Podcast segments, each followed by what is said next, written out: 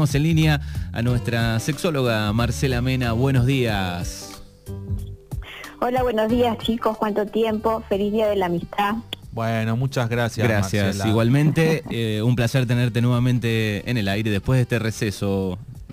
receso invernal. Bueno, hoy estábamos hablando Día del Amigo, Marcela, digo, eh, y ayer en Argentina, viste que por ahí se inventan cosas, era del amigo con derecho a roce.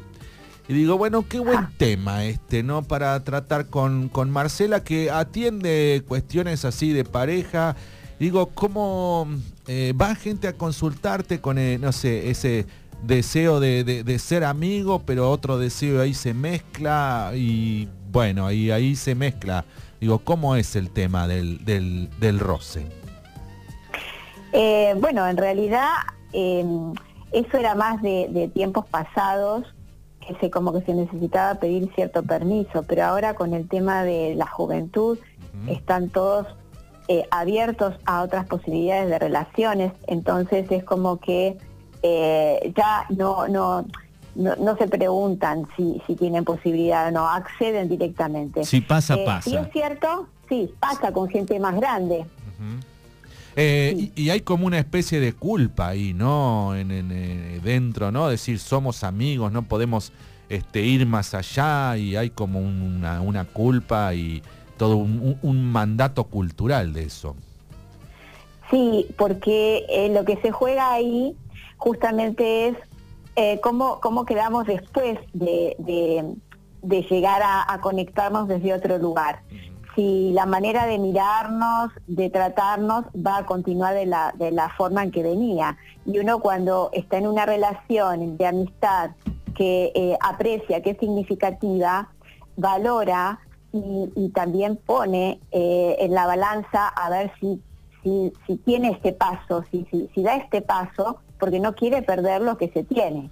Entonces sí, por ahí se genera una eh, una valoración de, si me arriesgo a dar este paso, porque es un paso que es significativo en ese momento, pero luego cómo quedamos. Entonces ahí entra esta sensación que vos decís de culpa, es y yo no, no, tenía necesidad o por, qué lo, o por qué lo hice si esto después no me deja en el mismo lugar que antes.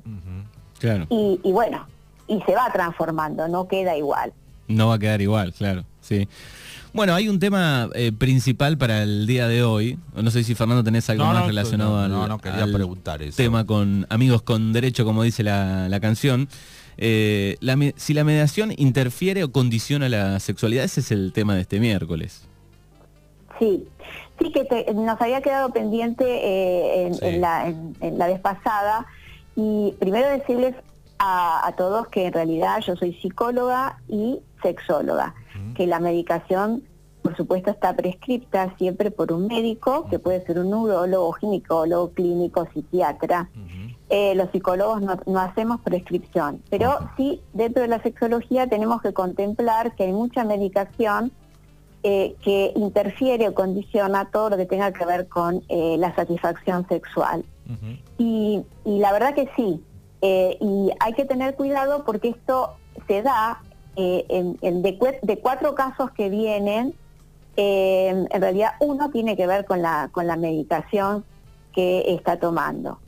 Sobre todo cuando ya estamos en una edad más avanzada donde se van acumulando eh, la medicación. Pero sí, eh, interfieren.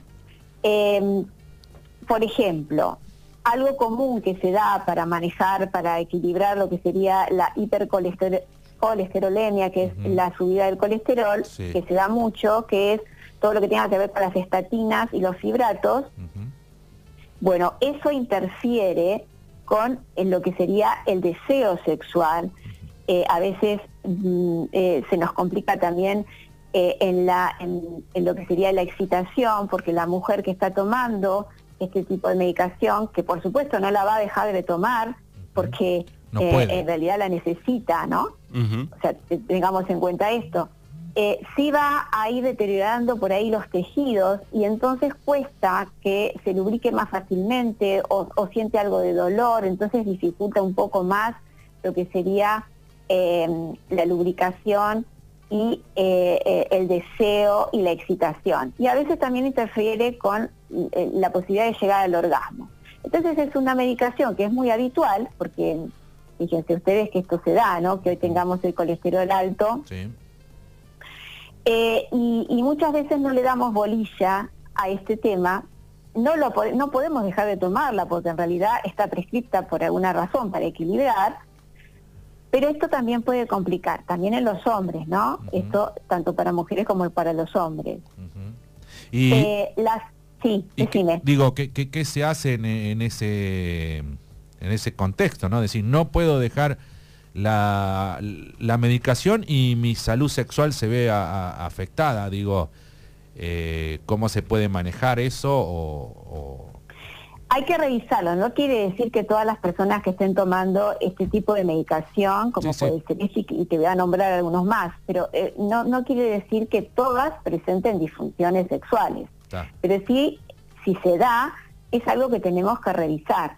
Y entonces uno lo consulta con el médico y a veces se puede suplir por otra droga que, que, también controla de, de, esa manera el colesterol o con vitaminas, vitamina B12 y otras combinaciones que de pronto pueden hacer que eh, no sea tan adverso el efecto. Exacto. O sea, sin dejar de controlar el colesterol, lo que hacemos es eh, manejarlo desde otro lugar y esto hace que entonces en cada persona va a a manifestarse diferente, se pueda lograr una mejoría. Marcela estaba pensando también, digo, habrá gente que, está tomando algo, alguna medicación y tal vez no se dé cuenta, ¿no? En la vorágine del día de que le va bajando el, apetito sexual tal vez eh, y también lo puede revisar, ¿no?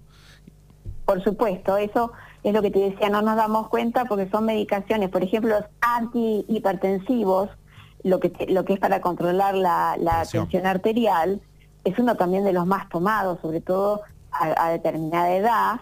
Eh, y esto también puede hacer que eh, me complique eh, lo que es la erección y también poder llegar al, orgasmo. Entonces, em, no vamos a poder dejar de tomar esa medicación porque necesitamos que las arterias estén de, manera tal que pueda circular el flujo de sangre pero también esto, esto puede generarme una complicación y a veces se suple, se puede agregar, y esto hay que consultarlo con un sexólogo y con el urólogo o con el cardiólogo.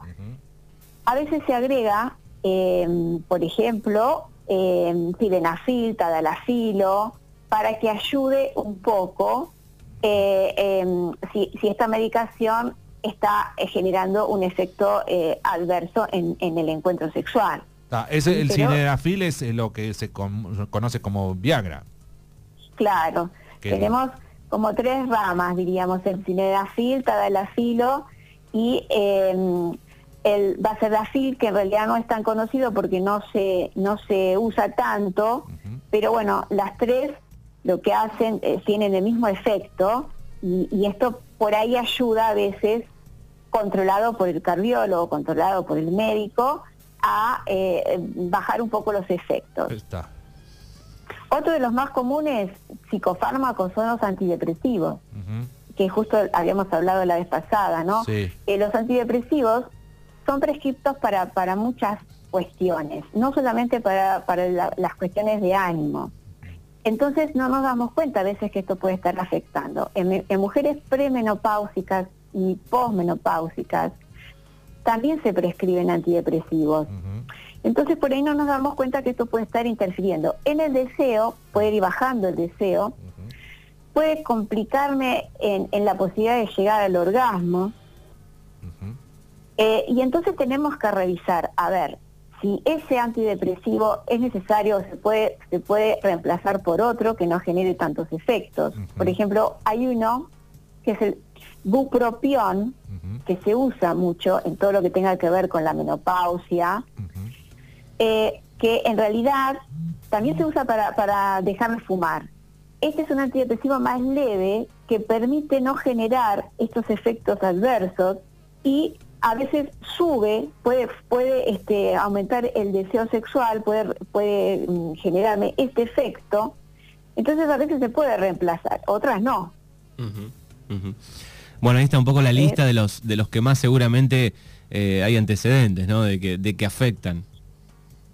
Sí, también los antimicóticos hay que tener cuidado y, también todos aquellos eh, beta bloqueantes que son los que se usan para el reflujo gástrico y para todo lo que tenga que ver con los trastornos gastrointestinales, que son comunes. Sí. O sea, son cosas que se dan. Exacto. ¿sí? Sí, Y, aclarar que no que no a todos le afecta, sino que... Por supuesto, no significa que estamos tomando alguna de estas medicaciones, sí o sí vamos a tener una disfunción sexual o vamos a terminar en una disfunción sexual. Pero sí es importante que si se manifiesta algo de esto, no se deje de consultar, o sea, se verifique porque puede ser una de las razones que esté condicionando. Bueno, lo bueno que, que en muchos casos digo hay una alternativa. Siempre hay una alternativa y se soluciona. Entonces tenemos que, por eso tenemos que tomar conciencia, ser, ser conscientes de que esto puede pasar. No vamos a dejar de tomar la medicación porque necesitamos para equilibrar y para seguir sobreviviendo. Pero sí tenemos que tener cuidado con las combinaciones que hacemos. Eh, a, veces se da que un, se da un antidepresivo y una y sildenafil y es una buena combinación en esa persona. Y en otra puede generar una disfunción importante. Por eso tenemos que, esto es personalizado, tiene que ser visto por el médico, equilibrado por el médico, pero sí tomar conciencia, saber que puede complicarnos. Bien. Eh, hay otras también que, tomamos muy seguido, que son las benzodiazepinas, que son todas aquellas que son para la, para la ansiedad. Esto también, si es crónico, me baja, me desciende y puede generarme eh, complicaciones eh, en el, en el deseo, en las ganas, en el interés. ¿Sí? También tener cuidado con eso. Eh, eh, y después hay otros que también vienen a consultar, pero ya está dentro de los psicofármacos más pesados, que son los antipsicóticos, eh, que generan dificultad en, llegar al orgasmo, dificultad también en, en, sostener el deseo. O sea, eso genera a la larga, en lo crónico, puede generar esta disfunción sexual. Bueno, ¿y qué número? ¿Es un porcentaje igual bajo, digo, dentro de, todos los que nombraste, digo, en la consulta, digo, más o menos, ¿es un porcentaje chico, mediano, más alto? Eh, eh, depende de la edad. Si estamos hablando de personas de más de 50 años, la verdad que esto condiciona bastante. Si estamos hablando de personas más jóvenes, lo psicológico es lo que más condiciona. ¿sí? Entonces, eh, en general tenemos que hacer la combinación de, todo, de todas las áreas, lo psicológico, lo emocional, lo físico y la farmacología. Tenemos que revisar todo, eh, no podemos dejar de lado nada, pero en las personas de más de 50, en general, los fármacos si está tomando es una de las de las cuestiones que más incide y tenemos que ir viendo cómo lo paliamos, cómo lo vamos em, combinando, trabajando para poder equilibrar de otra manera. Eh, pero sí, depende de la edad. Bueno, muy bien, ahí está un poco esta data importante del día de hoy con Marcela Mena, que la pueden ubicar a través de las redes, Marce, ¿no? Sí, como lic.marcelamena eh, o como, eh, eso sería en Instagram, o eh, al 2916-427-694 o también en Facebook como Marcela Mena me encuentran. Bueno, Marcela que va a estar visitando muy pronto Darreira, ¿no? Sí, sí, sí, se, si se da, si, se, si podemos este, terminar de arreglar, para agosto vamos a tener una, una visita por allí, así que que se vayan preparando. Bueno, ya lo vamos a anticipar seguramente. seguramente, así que la vamos a esperar. Muchas gracias Marcela, que pases un muy feliz día del amigo. Bueno chicos, gracias, gracias. y ustedes también.